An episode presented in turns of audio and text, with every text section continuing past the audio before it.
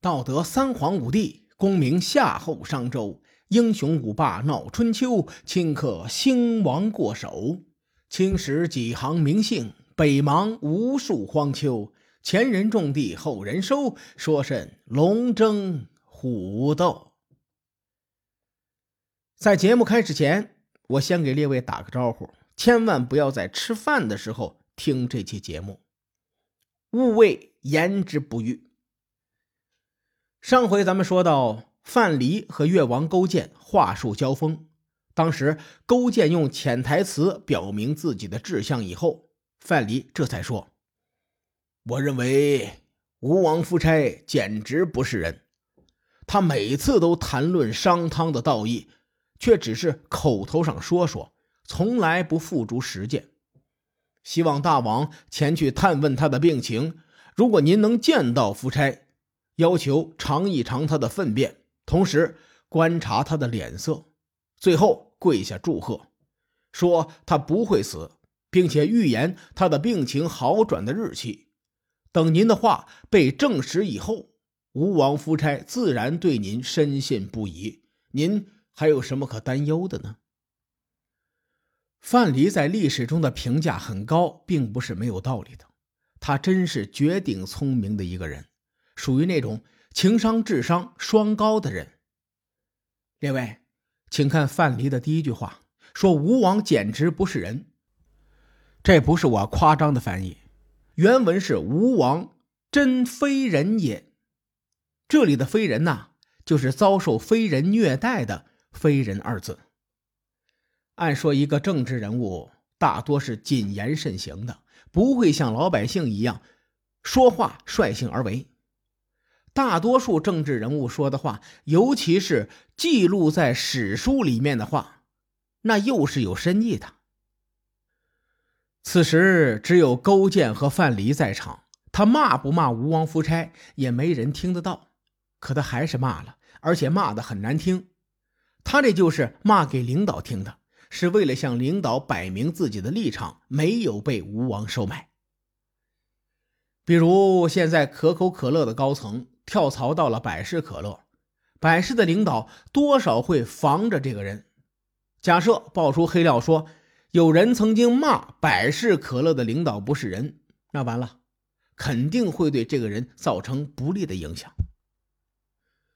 范蠡是最清楚勾践枭雄本色的人，他知道勾践城府极深，猜忌心很重，所以范蠡先说了这句话，是为了取信于勾践。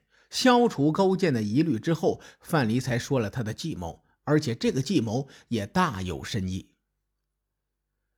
如果我没记错，越王勾践应该是有史以来第一个吃屎的人。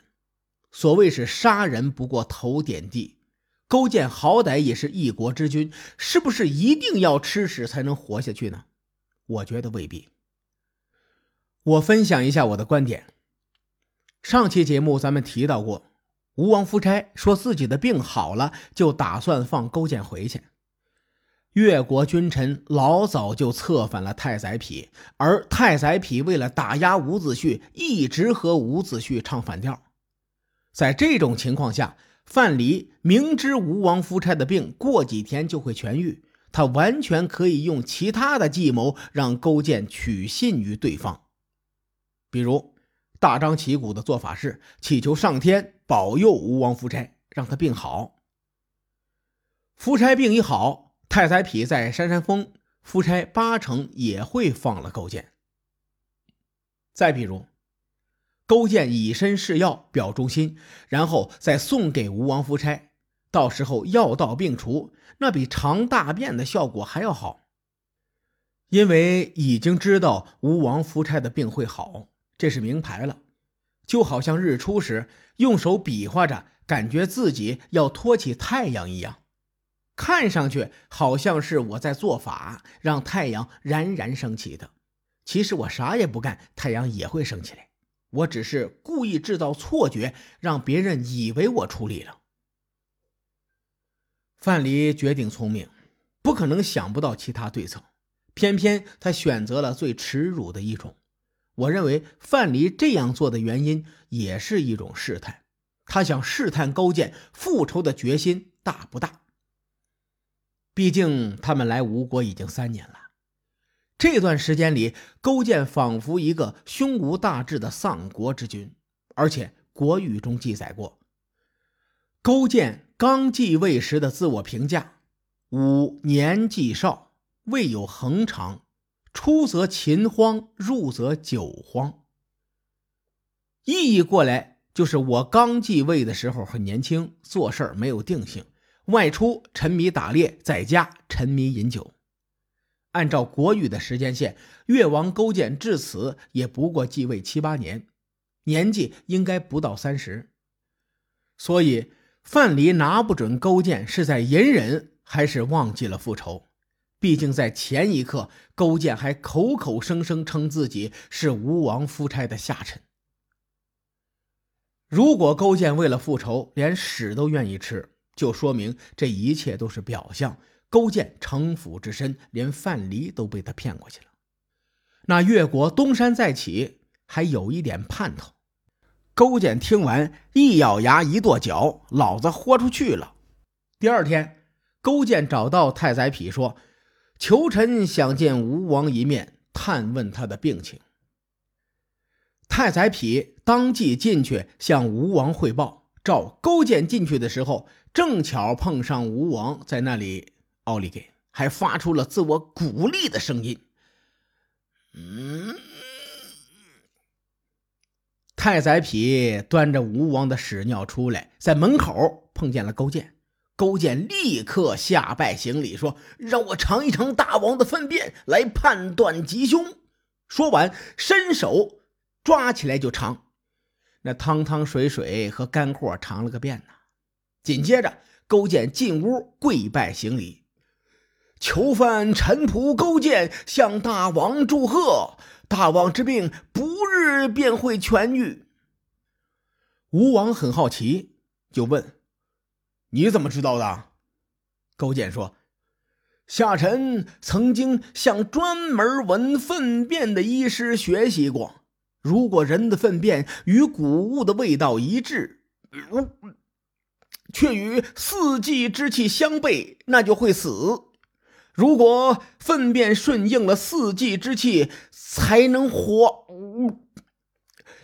我刚才私下尝了大王的粪便，那味道是苦的，苦中带酸，那味道顺应了春夏之气。因此，我断定大王的病定会痊愈。吴王夫差惊住了，我靠，你真是个狠人！当然了，这是我演绎自己的内心感想。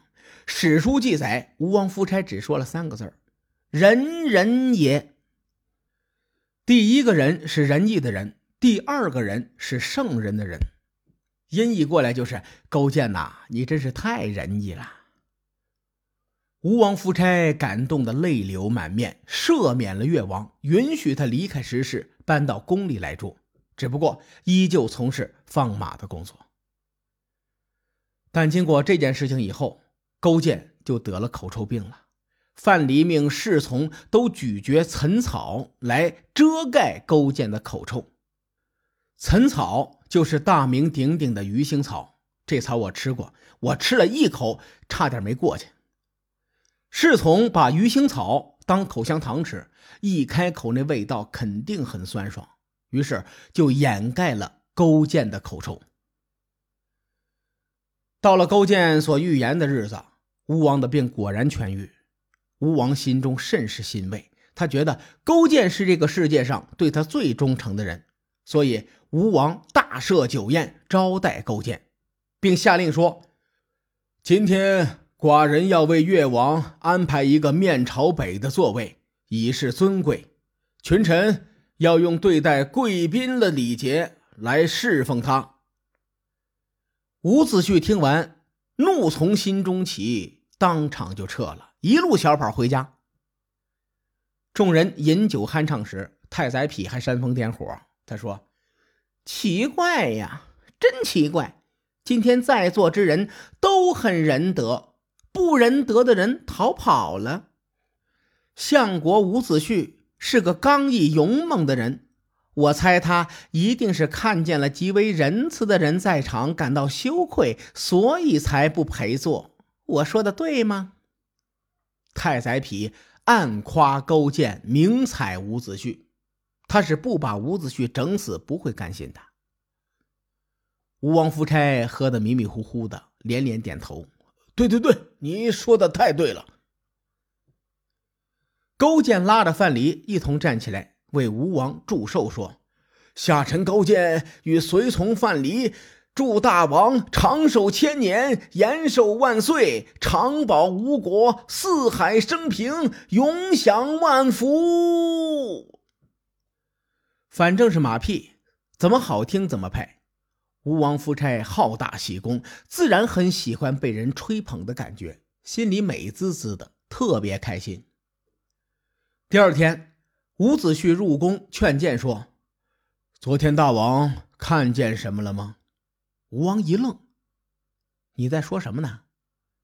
伍子胥说：“胸中藏着虎狼之心的人，表面上都会说一些溢美之词，这是为了保住他的性命，请大王明察。”吴王本来就不待见伍子胥。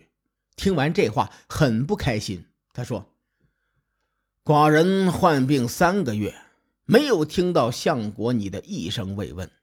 你再看看越王，他放弃守卫边疆的大事，亲自率领臣民归顺于我。越王亲自做吴国的奴仆，妻子亲自做婢女，而且没有丝毫怨言。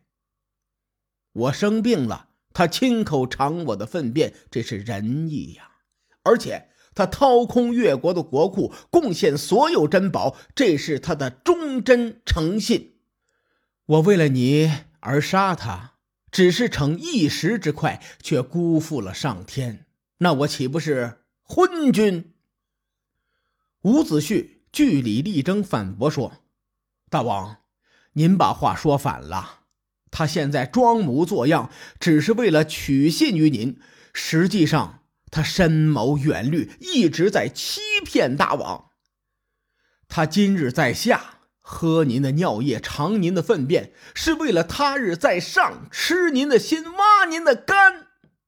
我伍子胥不敢辜负先王的嘱托，也不想设计荒废。大王，请您三思。伍子胥这番话把吴国先君阖闾给搬了出来，话里话外的意思是：我是先君阖闾的重臣，我在为吴国的江山社稷负责。这话戳到了吴王夫差的痛点上，夫差很不开心，回答说：“相国，把这些事儿放一边吧，不要再说了，我不耐烦了。”如此这般，这般如此。越王勾践在吴国忍辱偷生接近四年光阴，终于被吴王夫差放回了国。至于越王勾践回国后又做了哪些事，各位看官且听下回分解。